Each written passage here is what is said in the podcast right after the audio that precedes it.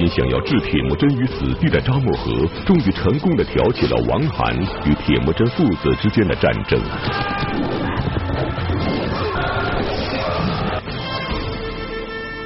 但令人感到不解的是，扎木合在离间成功后，却又悄悄的去给与他势不两立的铁木真通风报信。那么扎木合的真实意图到底会是什么呢？他的通风报信对于铁木真来说究竟是福还是祸呢？一代天骄成吉思汗，敬请收看第十七集《沙漠血战》。上一讲呢，咱们讲到这个王涵竟然呢要害铁木真。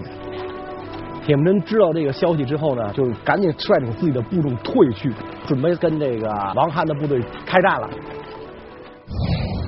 决战之前，王涵也得知己知彼啊。他虽然跟那个铁木真经常在一块儿联军，但是其实也基本上是各打各的啊，你打你的，我打我的。所以他对于这个铁木真的部队的这个战斗力到底如何，那他也没有一个确切的这个调查研究啊。王涵就问扎木合说：“铁木真的部队里边什么人最能打？”然后扎木合呢就跟王涵讲，铁木真的部队有两个部落，两个小部落的人最能打。一个部落呢叫乌鲁乌部，还有一个部落呢叫芒呼部。说这些人就从小在刀枪堆里混大的，过的就是这种刀头舔血的生活。所以你看到这两部，你要小心点。王涵一听好明白了，于是呢，王涵在本队之外分出四个梯队。一二三四四个梯队专挑乌鲁乌和芒呼两部作战，一切都布置好了之后，王涵就看了一眼扎木合，说：“这个扎木合老弟，要不由你来整治军马如何？”啊，这意思就是说，你你打这仗得了，你当统帅啊。要是在一般人看起来，你说这不是好事吗？是吧？我跟铁木真不共戴天，我没有兵马打他，然后这个王涵愿意把他的兵马交给我指挥，我去打他，多好啊！但是呢，扎木合这个人很有个性，他一听王憨说这种话，立刻就对王憨起了鄙视之心。你为什么请我当统帅？你的兵好不样的，你交给我让我使唤，你为什么这样做？说明你心里没底呀，是吧？你心里没有底，你不会打仗，你才让我打。你这个人呐，懦弱无能。所以扎木合当下就拒绝了这个。王翰的提议啊，我初来贵部是吧？我对贵部的也不熟悉啊，你这将士们也不一定听我的。我一个外来人，你说跟这儿这个指手画脚、吆五喝六的也不合适。所以这个还还是老汉王您您自己这个指挥吧啊，还是您自己指挥吧。然后扎木合就静悄悄的离开了王翰。他跟自己这个周围的人讲啊，他说我过去就一直就打不过铁木真，我不是铁木真的对手。现在呢，王憨居然让我来指挥部队打铁木真，说明什么呢？说明王憨还不如我，他连我他都不如。看来啊，这王憨打不赢铁木真，所以我不能跟他这混。我不但不能跟他这混，我得给我铁木真安达报个信儿。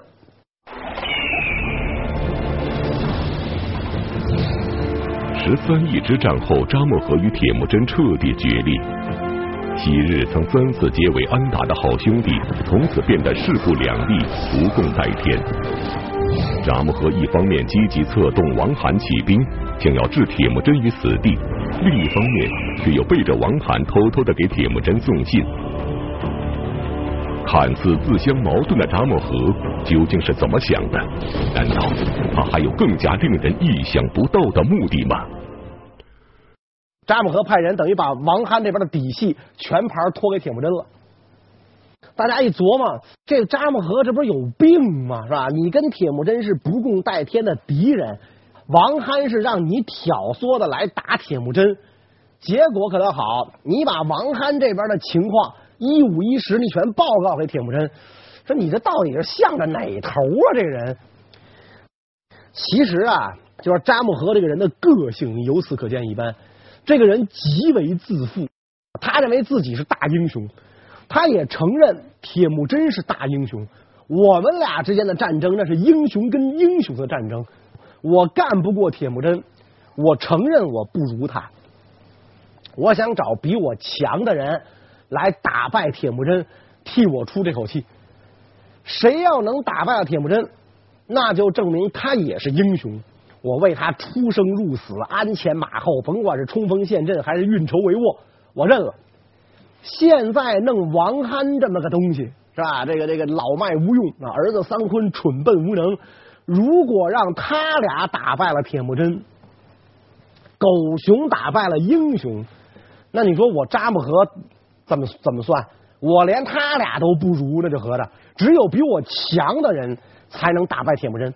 比我弱的人，我绝不能让他打败铁木真。这样的话，我面子上也太挂不住了。哎，所以扎木合啪，他跑了，投奔乃蛮去了，然后就把这个消息啊，就通报给了铁木真了。铁木真一听扎木合派人送来的这个信儿，那立刻这心就这个就放到肚子里了。哦，原来这样。你别看那个这个王憨人多势众，感情王憨也没底，一帮没溜的来来打我来了，不用怕。所以这个。铁木真就开始排兵布将，召集来了乌鲁乌的首领术赤台，忙忽部的领袖魏达尔。术赤台一进帐，铁木真就跟说了，马上要跟王憨干仗，想请叔父做先锋，不知道叔父能不能答应？术赤台还没顶答话呢，忙忽部的领袖魏达尔就抢先一步说：“铁木真安达，我愿意给你打先锋。”我一定要把敌人冲得落花流水，让咱们的军旗在敌人的营帐中高高飘扬，把敌人首领的脑袋砍下来给你。魏达尔一说完这话，那术赤台那更更是来劲了，是吧？他都不怕死，你那我怕吗？是吧？那明天就看我们俩的了，那那没没问题啊，是吧？一定要把敌人打个落花流水啊，是吧？铁木真一看两员将领如此英勇啊，那自然是觉得这这一战啊有必胜的把握。虽然我们人数少，但是肯定。没问题了，所以第二天双方就开战。王憨的第一梯队冲过来了，术赤台和魏达尔啊就率领自己的两个部落乌鲁乌人和忙忽人就冲上去，很快就把第一梯队打败了。第一梯队一退来，第二梯队又上，接着王憨的第三梯队赶到战场，然后王憨的第四梯队上，但是很快就也被打败了。等于王憨前锋这四支梯队跟铁木真的这两部作战全都失败了，所以这个时候王憨的儿子三坤就急了。三坤不待王憨号令，拍马舞刀，自己就冲出来了。结果这个三坤这小子也是太鲁莽，点儿背，刚一冲出来，一支箭射来，那正好就射中了桑坤，受伤了，从马上掉下来了。然后克烈部的士兵赶紧冲上来，把这个桑昆抢走。你看少帅受伤了吗？那那今天的仗就打到这儿吧，不能再打了。于是这个双方脱离接触，各自回营。大家打了一天，十分疲累了。铁木真下令山后扎营，但是突然就听到了马蹄敲击着大地的声音，然后发现那个远处也是烟尘暴起，说啊，王憨的大部队又来了。铁木真一看，哎呀，说我的这个部将打了一天，十分疲累了。结果这王憨呢，他都不让我们喘口气儿啊，他又杀上来了，这怎么办？这个时候，魏达尔一拍胸脯站出来了，说没什么可怕的。说这样吧，请可汗您呐，派一支军队绕过去偷袭王憨军队的背后，然后您率军正面迎敌，咱给他搞一包抄，不结了吗？这说明什么呢？说明这个时候蒙古部落呀，他的战斗水平。已经是飞速的发展了，不是说像原来两边一对一一对上跟打群架，上去胡胡揍一番是吧？啊，有杀人的，有抢东西的，还有牵马的，不是这样了。现在还知道用战术迂回进攻了，啊，所以这个呃魏达尔这个计策一献出来，啊，铁木真伏案大叫，好计啊，这不错，咱就这么打。问题是谁带队去干这个事儿呢？铁木真之所以能够所向披靡，成就千古霸业，这与他身边大批勇猛无敌、能征善战的将领们的鼎力相助有着密切的关系。在这次战斗中，追随铁木真多年的忙忽部首领魏达尔就起到了至关重要的作用。他不仅率先请缨，激励士气，而且还是一位巧施战术的谋士。那么，在尚且处于原始争夺的部落战争中，擅长战术谋略的魏达尔能否为铁木真赢得胜利呢？要论这个战功，论勇武啊，论这个这个气节，首推自己的叔父术赤台嘛。于是铁木真就问术赤台说：“叔父，要不麻烦您，还是麻烦您这个领兵打头阵？”是吧？您这个去干这个迂回包抄这个事儿，您您来干这个，您您看行不行？结果没想到这个术赤台啊不答话。魏达尔一看明白了，说这个术赤台啊，他八成是胆怯了，所以他不敢出兵了。因此魏达尔呢就赶紧这个抢过话头，跟这个铁木真就讲，说我愿意带领部队。攻击敌人的后方，我愿意以死来报答安达您。那么这个铁木真一听大喜啊，好，没问题，就让魏达尔安达你你去吧。环视满营啊啊，环视满营将官最勇敢就属你，你就是我们蒙古部落擎天白玉柱，架海紫金梁，是吧？那就得靠你去，真让别人去我还不放心呢。铁木真说这话什么意思？激将法嘛，请将不如激将，在座的啊，这这个的。个个都是蒙古七尺男儿，全都是有血性的汉子。让铁木真这么一说，人人热血沸腾啊！好，他第一是吧？他是我们营中第一，合着我们我们昨天哥几个玩命都白玩了，我们谁也不差嘛，就这么想。因此，铁木真连激将带忽悠撺掇这么一拱，众将的士气就全被拱起来了。就连刚才无动于衷的术赤台也热血沸腾了。我在这帮人里，我辈分最高。是吧？昨天在战场上我出力最多，我怎么能今天输给这帮小年轻了？怎么今天我害怕了呢？是吧？没问题，大家纷纷回营，整顿军马，整理军械。第二天拉好了阵势，跟敌人决一死战。第二天天一亮，双方开始大战。随着这个敌人步步进逼嘛，仗打起来了。魏达尔这个时候率领部队，然后准备向那个王憨部落的背后包抄。但人家王憨部落的士兵，人家也不会看不见你，你这么大队人马啊冲过来，人家肯定要上前迎敌嘛。所以王憨部落的一个首领叫直尔金，就率领士兵迎住了魏达尔，俩人就厮杀到了一起。直尔金手持大刀啊，也是一位非常有名的勇士，精神抖擞的就拦住了魏达尔，两个人棋逢对手，将遇良才啊，打了几十个回合。杀的天昏地暗，不分胜负。这个时候，王憨的第二波的援军赶到了，大将叫突别干，突别干挥刀杀到，突别干大叫一声，一枪刺去，正好刺中了这魏达尔的马腹，啊，魏达尔被敌人从马上给掀了下来。敌将突别干手持长枪突刺，就非要把这个。魏达尔给刺死不可，眼瞅魏达尔就就就要完了，魏达尔一闭眼啊，完了，我命休矣。这个时候，蒙古部落中冲出一将，一下就把这个突别干的长枪给挑飞了。突别干赤手空拳了，吓得突别干转身就跑。然后这员将领就去紧追不舍。这个将领是谁呢？术赤台。术赤台一赶到战场，王憨的大将豁里失列门也不赶到了。豁里失烈门呐，手持双锤。一般来讲，拿刀矛很正常，拿铁锤的人都是那种力大无比的人。豁里失烈门赶到，一锤奔着这个术赤台就砸下来了啊！术赤台用刀一挡，当一下虎口的麻了，刀叉都没没攥住，是吧？他就觉得哎呀，这小子来者不善，这不是个善茬。俩人斗了几十个回合之后。这个术士台越来越感觉到吃力啊，毕竟这个年岁不饶人了嘛。北方这个生龙活虎啊，一一对大锤舞的虎虎生风，术赤台这感觉吃力，眼看着这个就要敌不住了啊，打不过这个豁里失烈门了。正在这个时候，铁木真率领部队赶到战场了。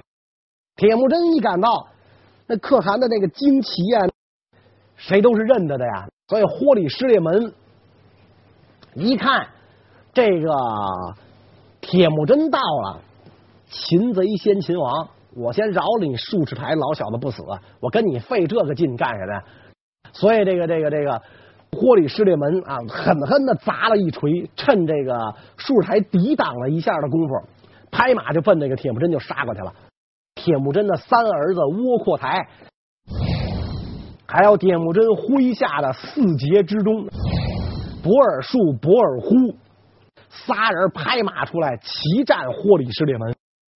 霍里失列门呢就想，我没有必要跟你们仨跟这儿玩命，我人数比你多得多，因此我只要困住你们仨就足可以了。所以霍里失列门虚晃一锤，假装向博尔术砸了一锤。博尔术一挡，战马就腾出一个空子，霍里失列门顺着那个空子就冲出去了。出去之后，博尔术、博尔忽和窝阔台就追上来了。啊，刚才这个人想杀掉我们大汗，所以绝对不能让这个人跑了，必须得把他杀掉。仨人就追，一追，豁里失烈门就把这三个人带到了自己的这个本阵当中，里三层外三层，克烈部的兵啊就围上来了。仨人一看不好，中计了，被这个敌人包围上来了。所以仨人只好这个使出浑身的解数，拼命迎战。窝阔台、博尔术、博尔忽三人都被敌营团团围住，为达二术士台也被敌将困住。几日能征善战的众将士打得异常艰苦，战况不佳。而此时王罕的大队人马却犹如黑云压城般滚滚而来。难道铁木真今日一战将会以失败而告终吗？所以这个时候的这个战局啊，明显对铁木真一方是不利的。铁木真暗想：不好，今天弄不好啊，我要吃个败仗。突然间，不知道从哪儿飞来一箭。正中桑坤的腮帮子，桑坤大叫一声，从马上掉下来了。这是桑坤第二次中箭，跟铁木真打仗，他第二次中箭，正好在射腮帮子上，牙牙可能都给射掉几颗，是吧？一下从那个这个这个马上掉下来，然后克烈部的人也是拼死上去去抢救桑坤，得少帅又负伤了啊！这少帅也真不禁打，真点儿背，又负伤了。所以克烈部，尤其王罕一看。自己就这么一个宝贝儿子又受伤了，赶紧下令收兵，徐徐退去。铁木真这才命令自己的部队也收拢，啊，也赶紧收拢起来。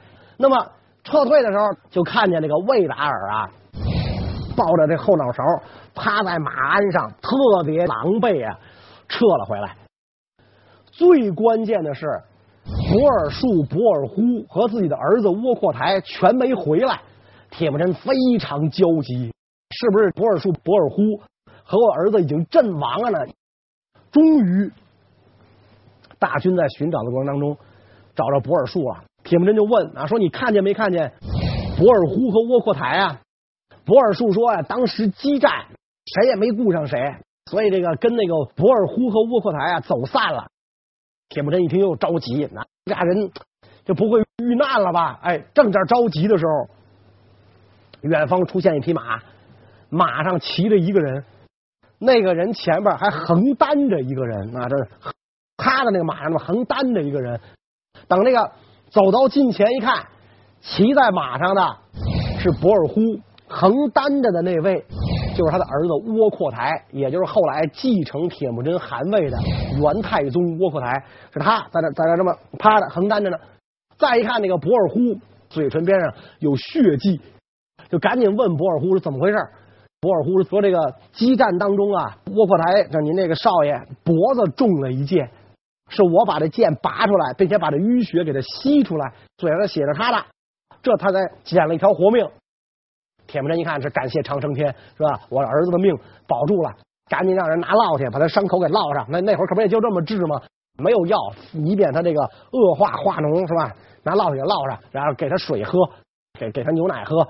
让他能够慢慢恢复体力，总算不错，都回来了，都回来了。然后这个，但是窝阔台现在伤重，一时半会儿呢走不了，所以这个铁木真下令刀出鞘，弓上弦。如果王憨的部队这个时候打上来，咱就跟他拼命，跟他打。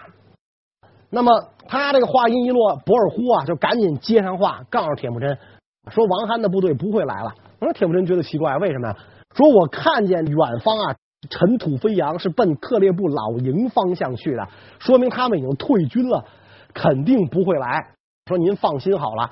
啊，铁木真一听这个，那你拿手拍着额头，庆幸长生天保佑，是吧？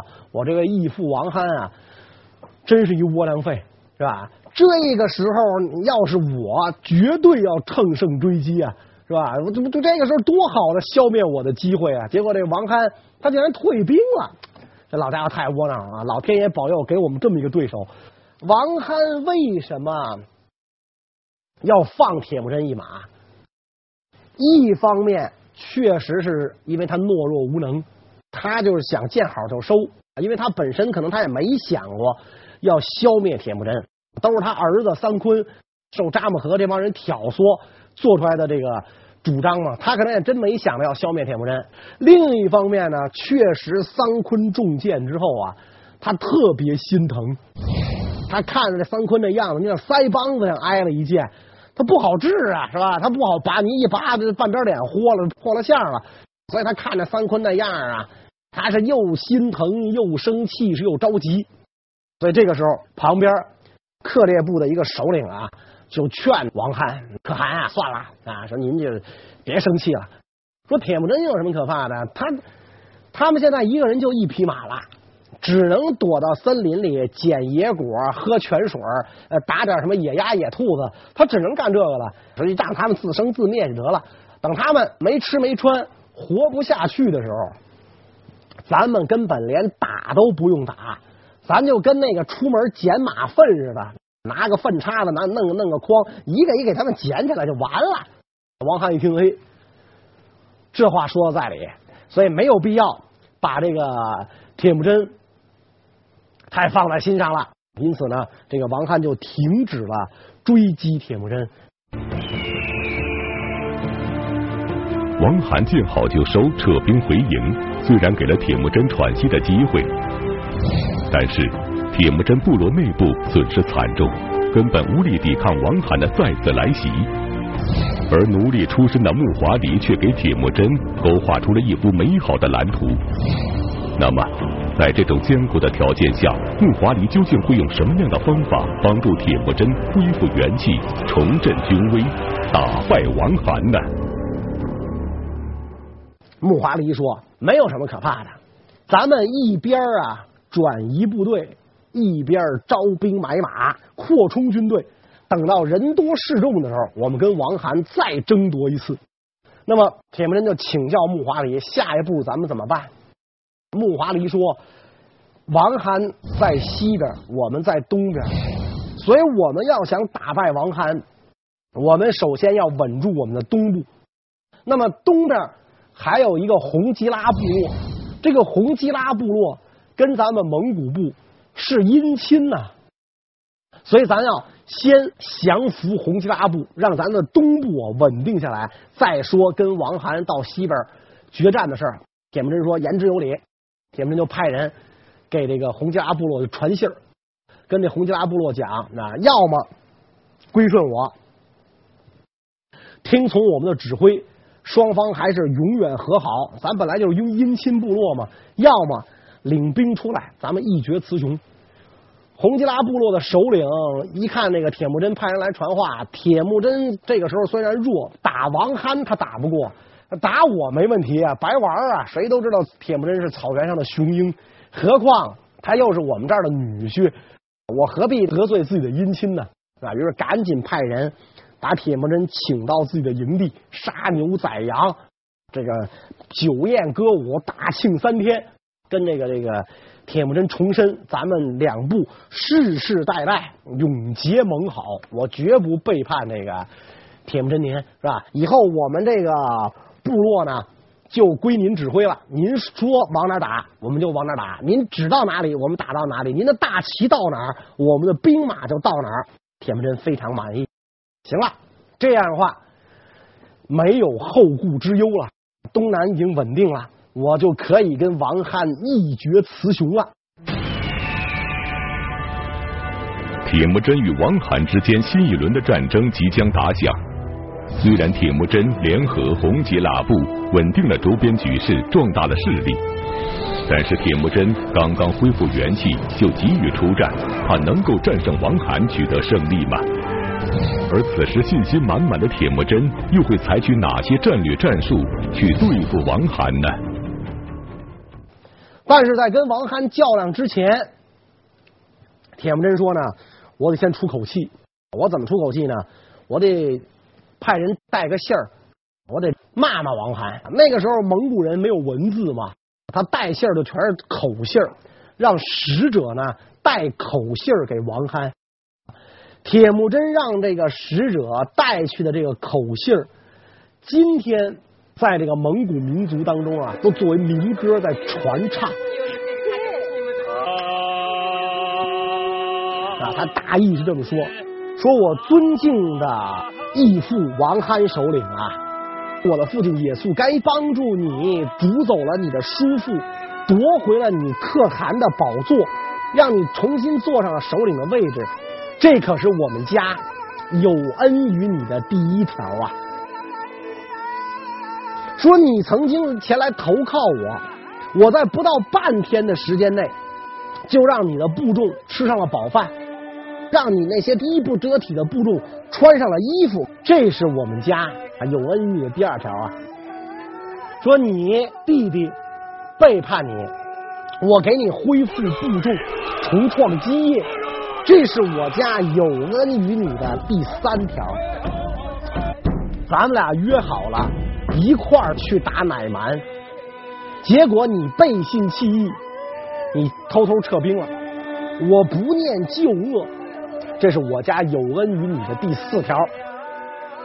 乃蛮大将偷袭你的营地，我救出了你的儿子，救出了你的儿媳妇，把你被乃蛮人抢走的财物和牲畜都还给了你，这是我家有恩于你的第五条。我们家五重大恩施加在你的身上，我是怎么对待你的？你又是怎么样对待我的？你觉得公平吗？你一直这么对待我，你觉得公平吗？难道你真的一点都不惧怕我吗？你觉得你这么做，你良心上没有亏吗？举头三尺有神明，长生天在上面看着呢。